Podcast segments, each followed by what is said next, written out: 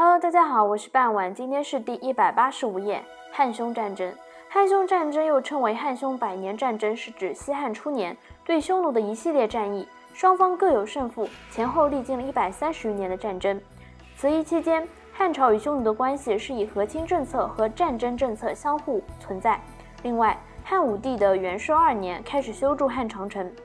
第一阶段从汉太祖七年至汉世宗元光二年，这一阶段采取了妥协的和亲政策。汉文帝时与匈奴和亲，匈奴被约入道，然令边备守，不发兵深入，扼烦苦百姓。公元前一九八年，汉太祖接受了汉匈双方以汉长城为界，并同意每年向匈奴送丝绸、米酒和粮食。直至公元前一三八年汉武帝时期，据史料记载，前后一共送去了十位宗室之女，即茂顿单于公元前两百年、公元前的一九二年、公元前一七六年所收到的三位公主，老上单于于公元前的一七四年、公元前的一六二年所收到的两位公主，君臣单于公元前一六零年。公元前一五六年、公元前一五五年、公元前一五二年、公元前一四零年所收到的五位公主。第二个阶段从汉世宗元光二年马邑之战的遭遇战开始，至汉世宗元寿四年的漠北之战结束。元光六年，卫青袭破龙城，汉世宗令司将军各率万骑出击匈奴，其中车骑将军卫青出战。公孙贺出云中郡，太中大夫公孙敖为骑将军，出代郡；李广为骁骑将军，出雁门郡。这次战争中，卫青直捣龙城，获首虏七百余骑。公孙贺一路无所得，无所失，无功而还。公孙敖一路损失骑兵七千，李广一路全军覆没，李广被俘，在途中只身逃归。这次汉军损失了一万七千人。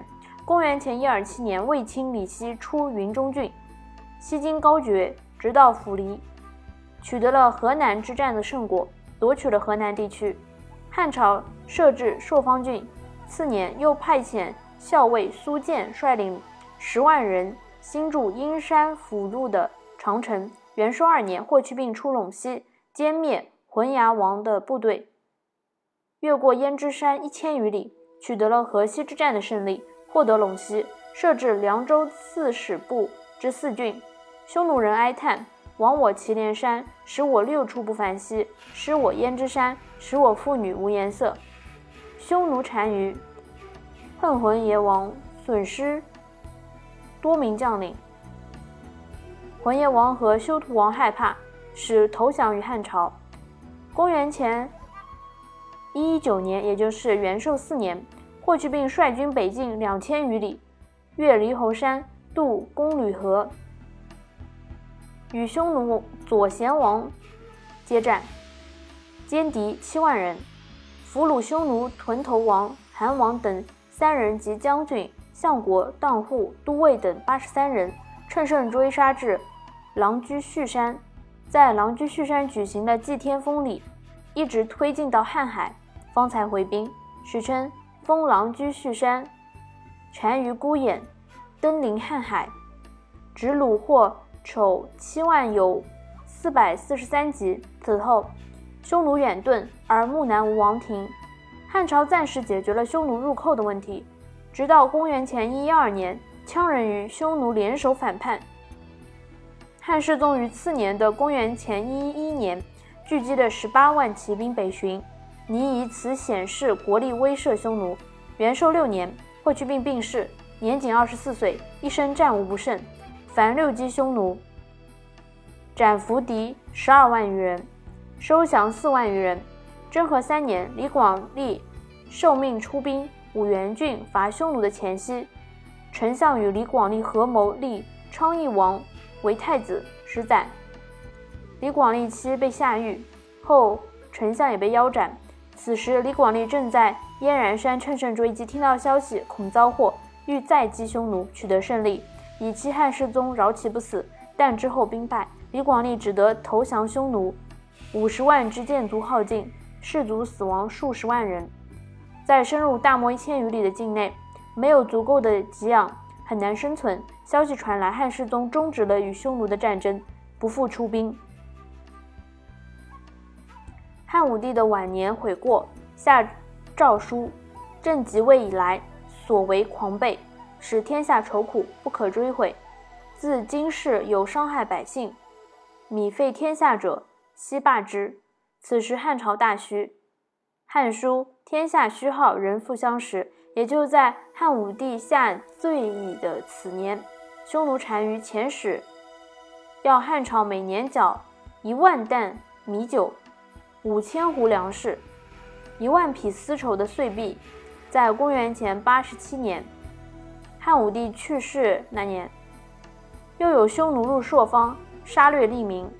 虽然汉武帝耗费巨资，却没有彻底解除北方边境安全隐患，但在讨伐匈奴的过程中，却取得了部分匈奴领地，在河西和匈奴漠北基地河套设置郡县，切断了匈羌关系。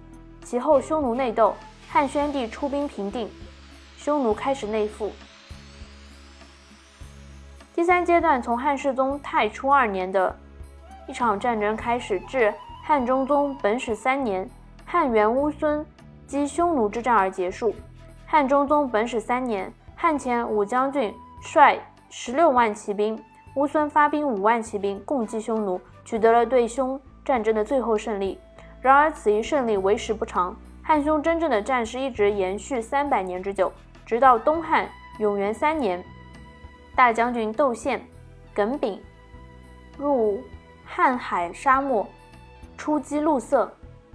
三千汉里，大破北匈奴单于于金微山，基本解决了汉朝历经三百年之久的匈奴之患。之后，汉与北匈奴单于国的征战主要集中在西北的西域都护府，一直到一五八年才结束。东汉虽彻底击败北匈奴，但使得鲜卑摆脱了匈奴的威胁而壮大，鲜卑取代匈奴成为中国的边患。但是在公元前一五五年，鲜卑对北匈奴单于国的沉重一击，最终导致了公元前一五八年原先隶属于北匈奴单于国的丁零人的反叛，才彻底的消灭了北匈奴单于国。